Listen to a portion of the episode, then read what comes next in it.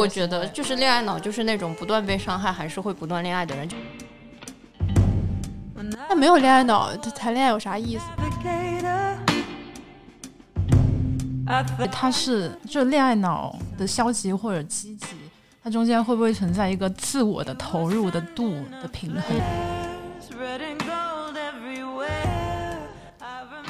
？Hello，大家好，我是佩奇，我是宁宁子，我是晨晨，我是露露。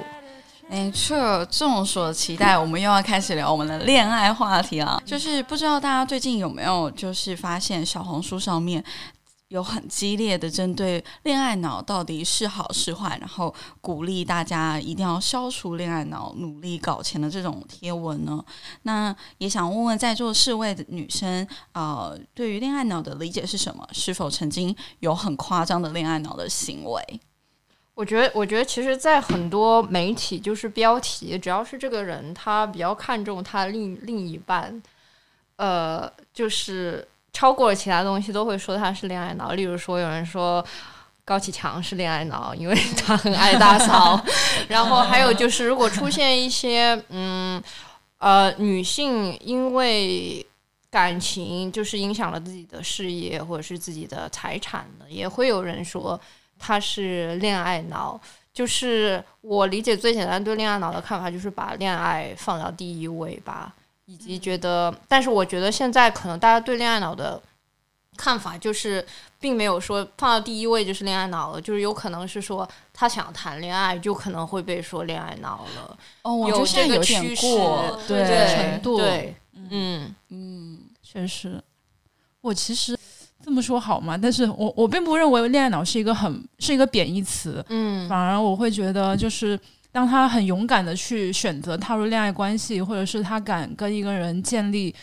或者是建立亲密关系，然后把对方放在，嗯，就生活中一个比较重要的位置的话，其实我觉得是反而是很勇敢的一个选择，嗯嗯。然后这种也许会被一些人认为是恋爱脑，但我并不觉得这是坏事或怎么样。嗯嗯嗯嗯，就我我也是想说恋爱脑这个事情，就是我发现最近网络上总是会对一个词展开一个集中的讨论。一开始是从这个意义本身去进行讨论，然后后面又进行了一些延伸，延伸的话又发生了，又出现了两极的一个分化。一开始就是说恋爱脑不好，我们应该抨击恋爱脑。刚刚也说过了，就是觉得只要我特别想谈恋爱，那可能就是个恋爱脑。然后后面又开始有人为这个恋爱脑去证明，那那我个人对恋爱脑的理解就是，我我谈不上它是一个褒义词或者贬义词，但是硬下一个定义的话，就是可能这个人找一个恋爱大过天，对，恋爱大于天，他会为他会觉得，举一个具体点的例子，就可能这个人谈恋爱了，或者这个人失恋了，那这段感情的变动会完全占据他的一些情绪，会完全影响他的一些。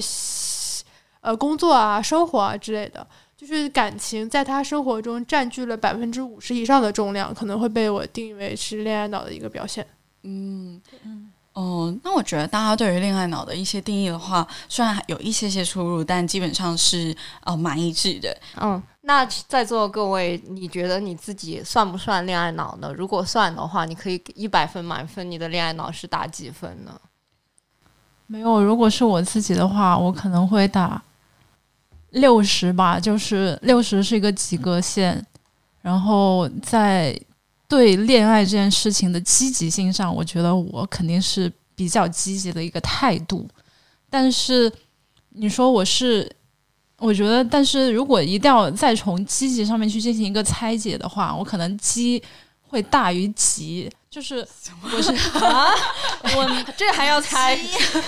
就是就是我是。乐观的对于这件事情，然后我觉得他也是，嗯，我会把它看作一个正面的事情。就是生活如果有恋爱的话，我会很开心；但如果没有的话，我也没有那么急迫的去进入，所以我才会说急大于急。虽然他听起来非常奇怪，对对对对对。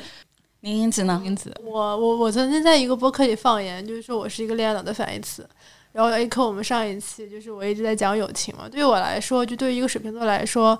就是水瓶座是十二星座里最重友情的一个星座，就是我没有没有男人，没有恋爱，我可能很安然无恙，但没有友情，我就寸步难行。所以就由此可见，我恋爱对于我个人来说，呃，是需要的啊，就是不是说我不需要感情，但是打分的话，我可能会打三十到四十分吧。就我不太，呃，我会也是积极的态度，但也是不不着急。嗯嗯嗯，对，嗯，然后如果是我的话，我觉得我是我我我现在这这个 moment，我觉得我很难进入恋爱，但是但凡我进入恋爱，根据我过往的经验，我应该是个超级恋爱脑。嗯，对对对一，样的。我随时想很在放到细节上去了解嗯聊一下，真的会有人在上头的情况下都能完全克制自己的行为吗？不能，我觉得那我这是不能的。这我我一直觉得恋爱脑就是你跟动物的区别。虽然我不知道动物有没有恋爱脑，但确实是人进化到一定程度才会有恋爱脑嘛。嗯，嗯对，我觉得没有吧，那是个冷血的人，其实。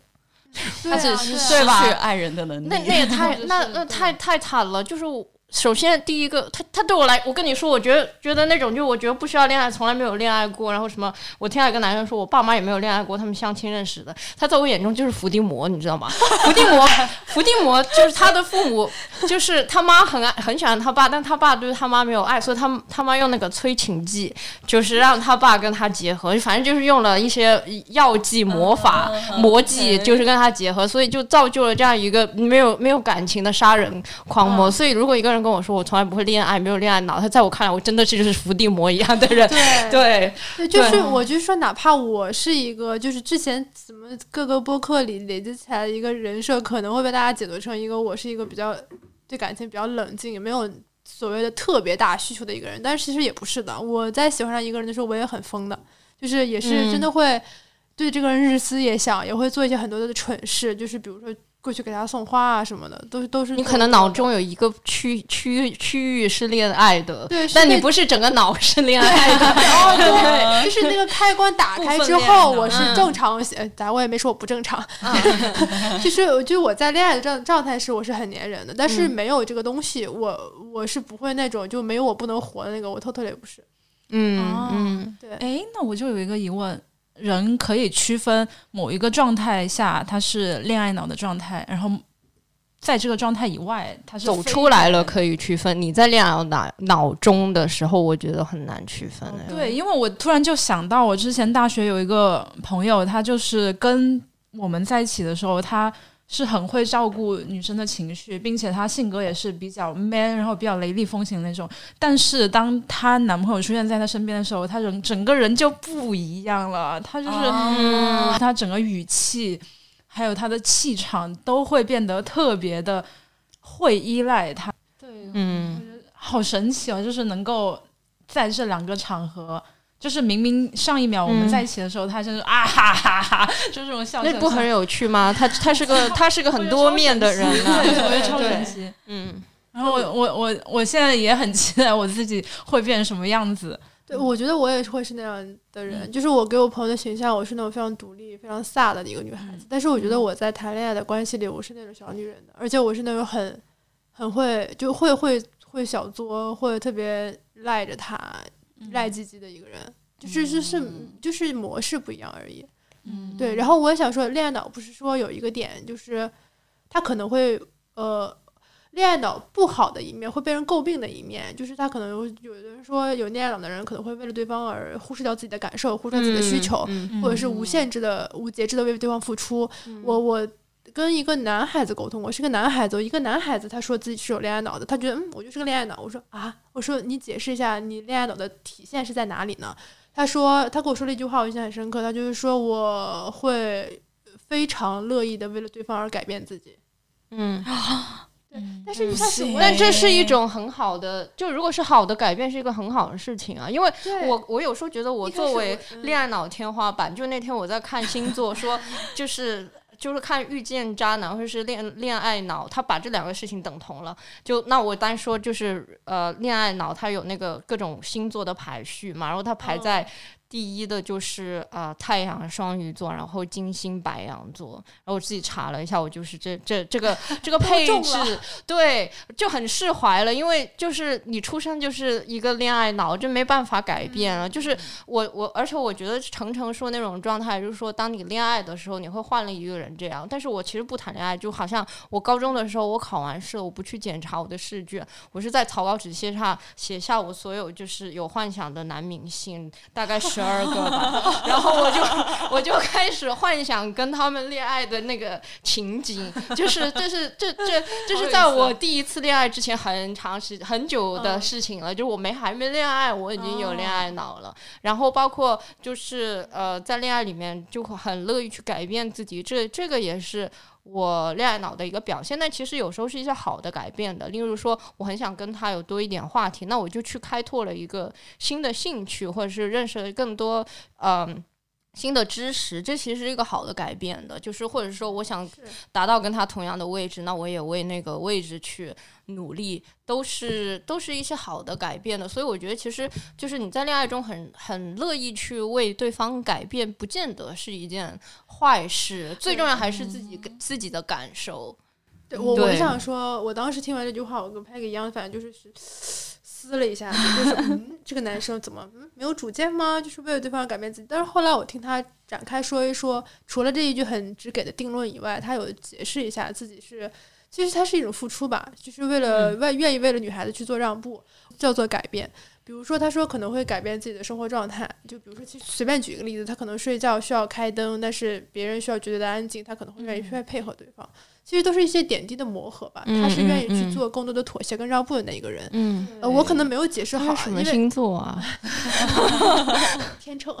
哎，嗯但其实我觉得这不是让步或者是改变，我觉得其实是就是在拓宽自己人生版图的一种方式。就像刚刚露露说，就是你你遇到一个人之后，你也尝试去接触他的爱好。嗯其实你原来的爱好，你没有说我就不喜欢了呀，对不对？嗯你是就是更去接触一些新的东西。对你其实是兼容对方的一个过程。对，我觉得嗯这、这其实是特别正向的一些东西。我觉得我愿意，我觉得这些是积极的。其实我觉得很多人，我不是一种批判，我觉得就是在我接触到的一些已经有自己固有的生活圈，以及把自己的生活事业的重心都固定下来，这些人他其实是比较。不愿意去放下自己既有的生活方式对去进行改变的，我觉得就哪怕你就稍微在自己固有的圈子里面弄，就是稍微动一点点，我觉得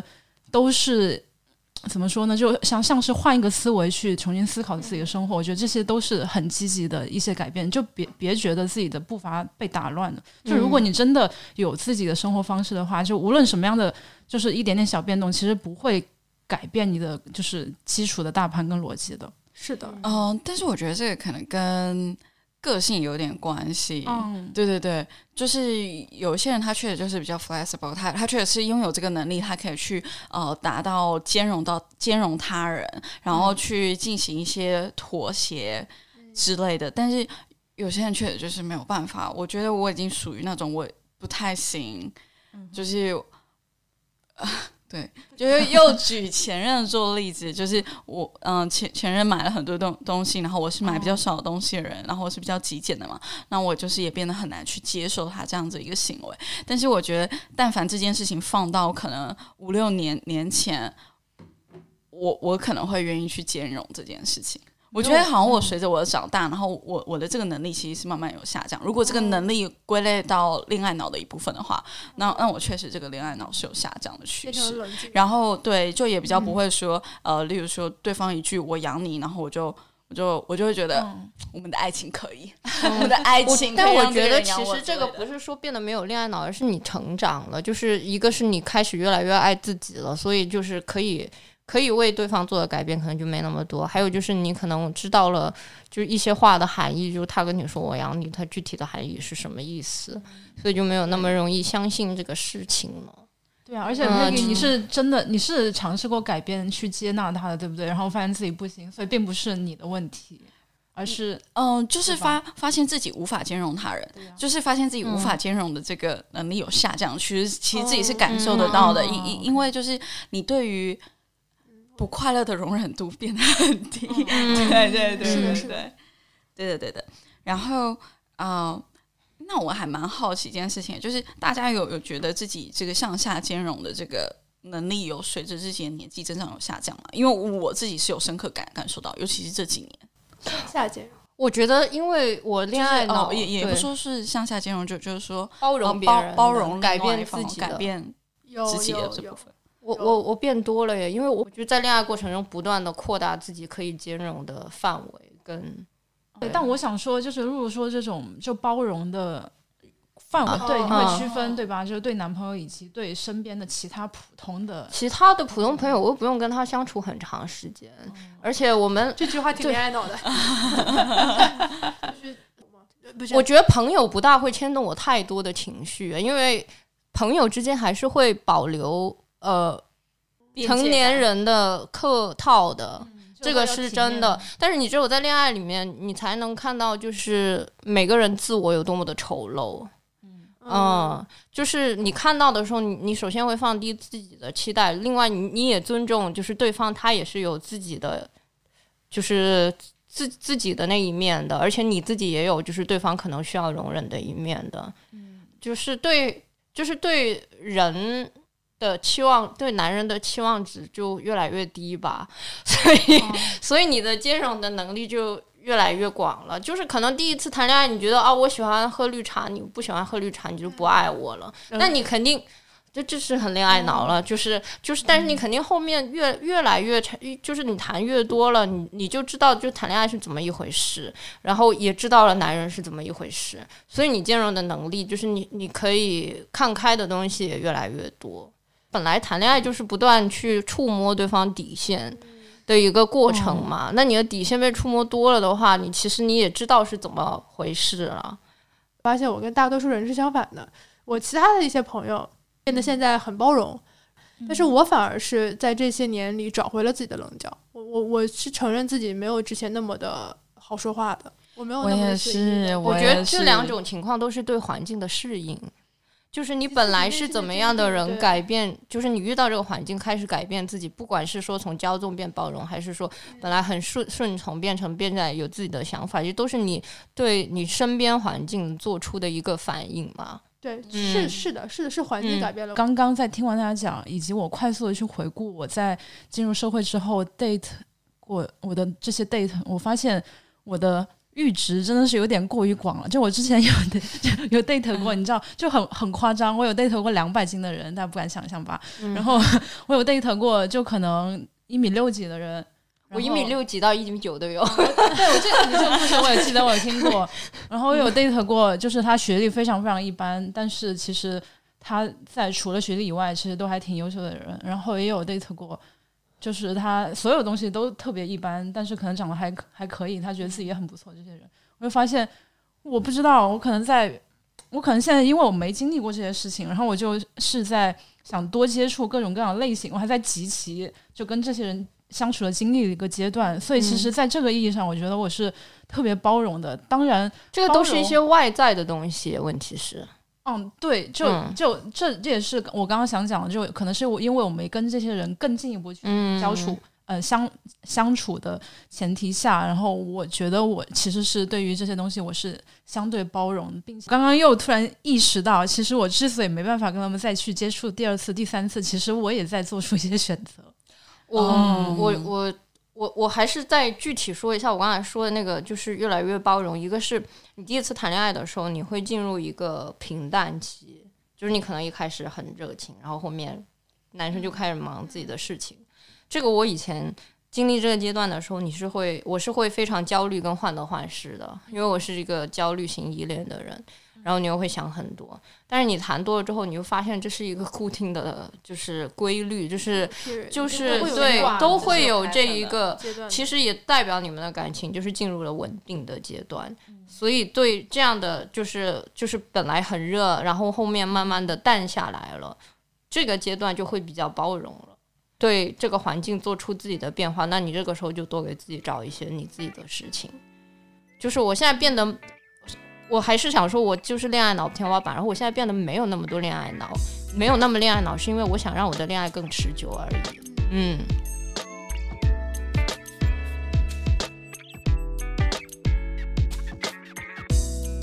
哦，大家觉得恋爱脑不值得提倡的原因是什么？是因为当时对于恋爱脑的定义就是因为他什么都不顾，只想谈恋爱，因为恋爱都打乱了自己的生活节奏，还是嗯，我觉得可能是因为社会新闻有很多，就是女生因为恋爱就是失去自己的己财财产，或者哦是事对业，或者是呃人生，但是这样例子的男生其实确实比较少。我不知道是真的比较少，还是说媒体报道的比较少啊？嗯这个时候大家就会反思，就是女生因为谈恋爱就是丢了这么多东西，那恋爱脑是不是真的是一个好的东西呢？嗯，所以那个时候大家就开始反思，就是很很多事情吧，就是，哎呦，突然举一个，就是最近香港的这个事情，嗯嗯，然后还有什么经历家暴啊，然后钱被骗走啊，还有一些呃张嘉倪以前什么这就离离婚这个事情好多，就都会跟都会跟这个恋爱脑就是联系在一起。就确实有一些关系，你真的觉得这个女的图啥呢？她就是上头，就拎不清。对，是吧？对，嗯哼，但是，但是我作为一个呃，跟露露另外一个几几，就是哎，总之，但是我我作为一个自己自觉自己恋爱脑没有那么多的人，我也想提的一个点就是，那没有恋爱脑，谈恋爱有啥意思呢？就是就之前我有一个朋友，他的一个理论就是说，他现在就是见过了很多男人，就是或者说经历过一些感情分分合合，就现在已经不会对任何人上头了，就内心毫无波澜。但是他不会放弃寻找一个伴侣，也是因为，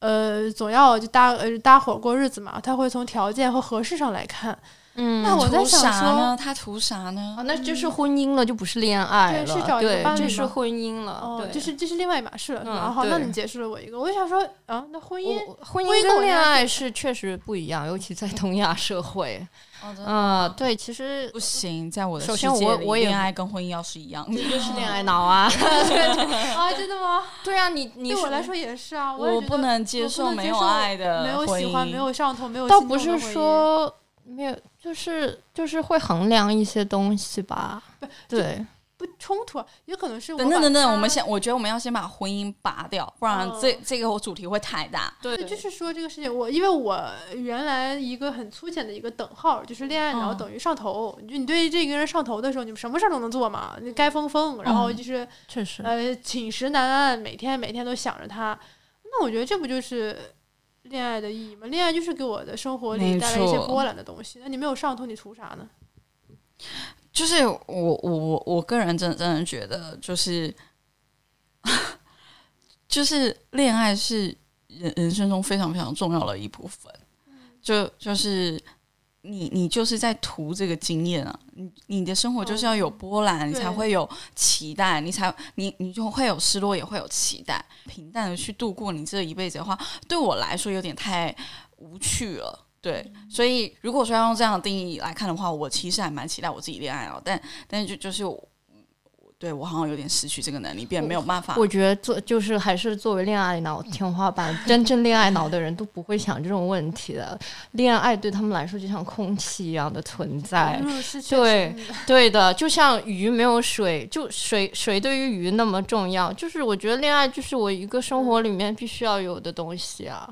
我就从来不会想说这个东西有什么意义，就是你去你去什么看书吃饭，你也不会太想太意义。你饿了你就要去吃饭是吧？你也不会想说我吃这个饭有什么意义。那就对于可能真正有恋爱脑的人来说，其实这他真的不会有意义了。如果他能意识到这个东西没意义的话，他也不会恋爱脑了。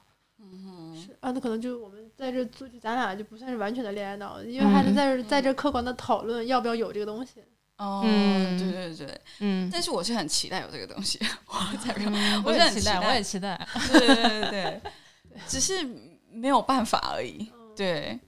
就不是知道我有没有办嗯法，赶紧让我经历一下，让我知道我就有有。是我真的很容易很容易 crush，我可能买个咖啡什么转角遇到什么人，就什么就就会觉得对啊，那这种我没有这种很难。过啊不不不不，我觉得这种很难，就就就是你。crush 跟恋爱脑是不一样，crush 就是你就觉得哇这男的好不错，然后欣赏一下，但是但凡他要进入你的生活，你就觉得没有你要思考就是如果他的 crush 会持续的话，我就会认识他。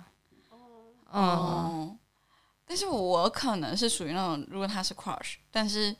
但凡我意识到他如果进入我的生活，我需要做很多调整，你就想多想了这一步嘛。哎，有恋爱脑的人就不会这样想，我就得到他，我就是要得到 他。啊，那我 对我就我有多克制呢？我曾经 crush 过男生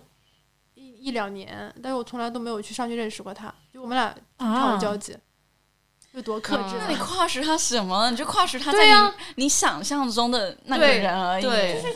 他在我这边走过就就已经够了，我就确实也没有想让他进入到我的生活。我我我一开始我觉得我是比较偏向露露这样的，就就是我遇到一个 crush，然后我就觉得很自然而然我就进入一个恋爱的状态。这对我来说是一个自然而然，我不需要做一个，你知道，就是会会有个阀值，然后会让你决定决定说哦，你要不要拉开这个阀，然后去跟这个人谈恋爱。以前是绝对不会有这种事情发生，以前就很自然而然进入。但是我觉得是差不多是发现这些男人进入了我的生活，然后把我。把我的世界就是弄得就天翻地覆之后，最后没有一个什么特别好的一个结论，然后还伤害了我，我就觉得，就是下一次我要进入恋爱的时候，我应该要思考一下。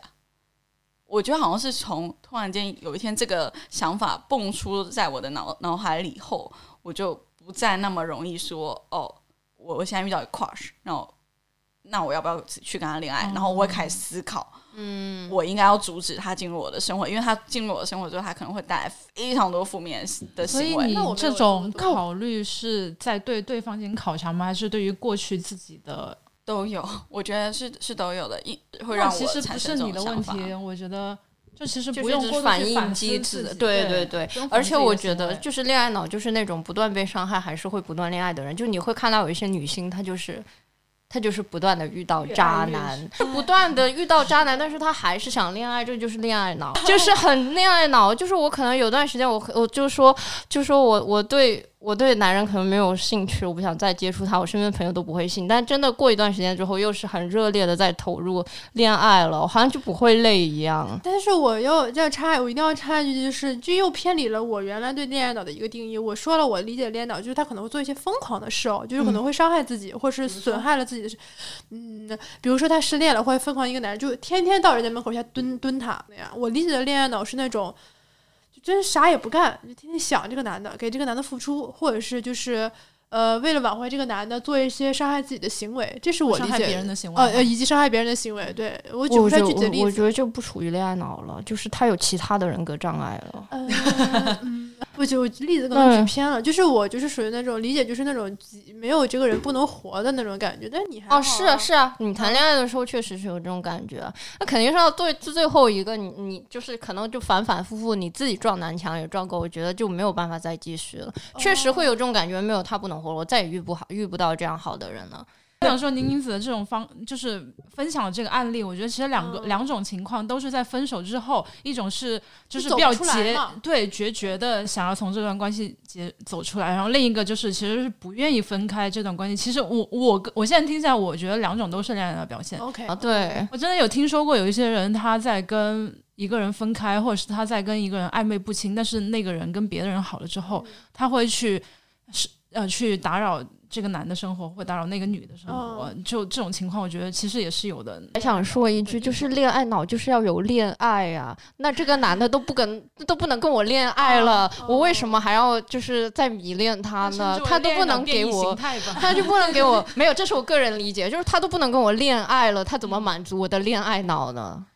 哦，就嗯懂，就是大家解释一个词很正常，一千个人有一千看不清的嘛。嗯，那谁分手了不伤心的，对吧？谁也不是对铁石心肠，你不伤心对啊是你没爱过。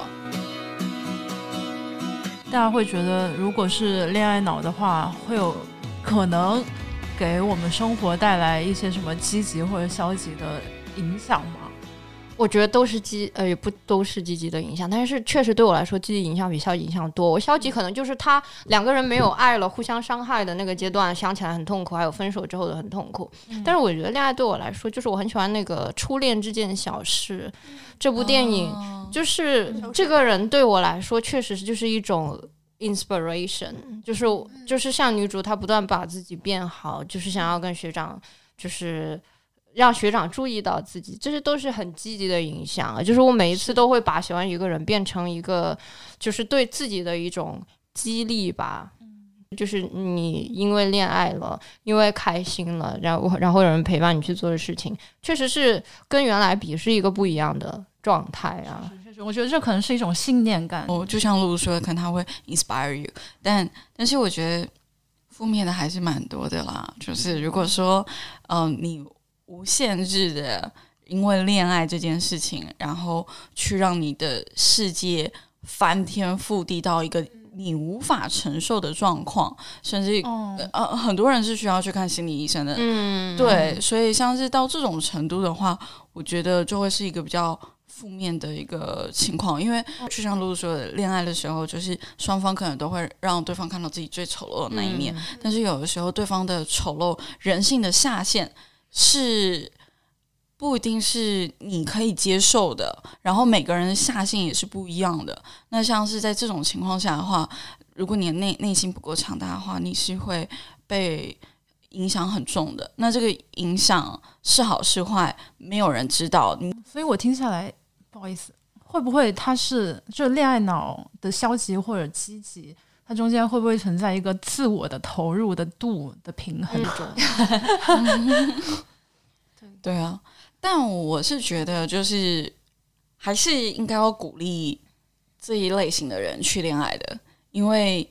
呃，我觉得他，我觉得有一部分的人，他他他可能只是说，呃，他还需要一段时间修养，但是有很大一部分人，可能他确实是需要去被鼓励，然后勇敢的再踏出那一步，去进行一些尝试。鼓励大家适度的有这个恋爱脑，然后也是去探呃，就是去发现自我的一个方式。嗯，对，因为我是在露露身上看到了嗯成长的。我是我我其实想说，有些人他就受了伤，就是不想好起来，所以你怎么鼓励他都没有用。他可能就是因为什么十年前的一段恋爱，导致他这十年来都没有谈恋爱。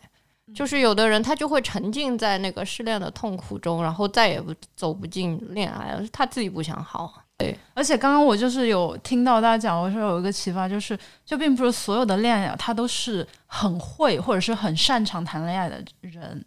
所以才会出现刚刚讲的有一些人。他很勇敢的，他他可以很勇敢的离开一段关系，但有一些人他是离开之后，他要再反反复复让自己去重复的经历嗯相同的事情这。里面就很很多因素了，也有可能对方 PUA 啊，控制他啊这种。嗯，对，诶，所以就是如果我们拉回来讲的话，我感觉听下来，就是大家对于恋爱脑还是一个非常鼓励的。就是我觉得我们鼓励的点应该是说，我们鼓励大家勇于去谈恋爱，然后恋爱脑。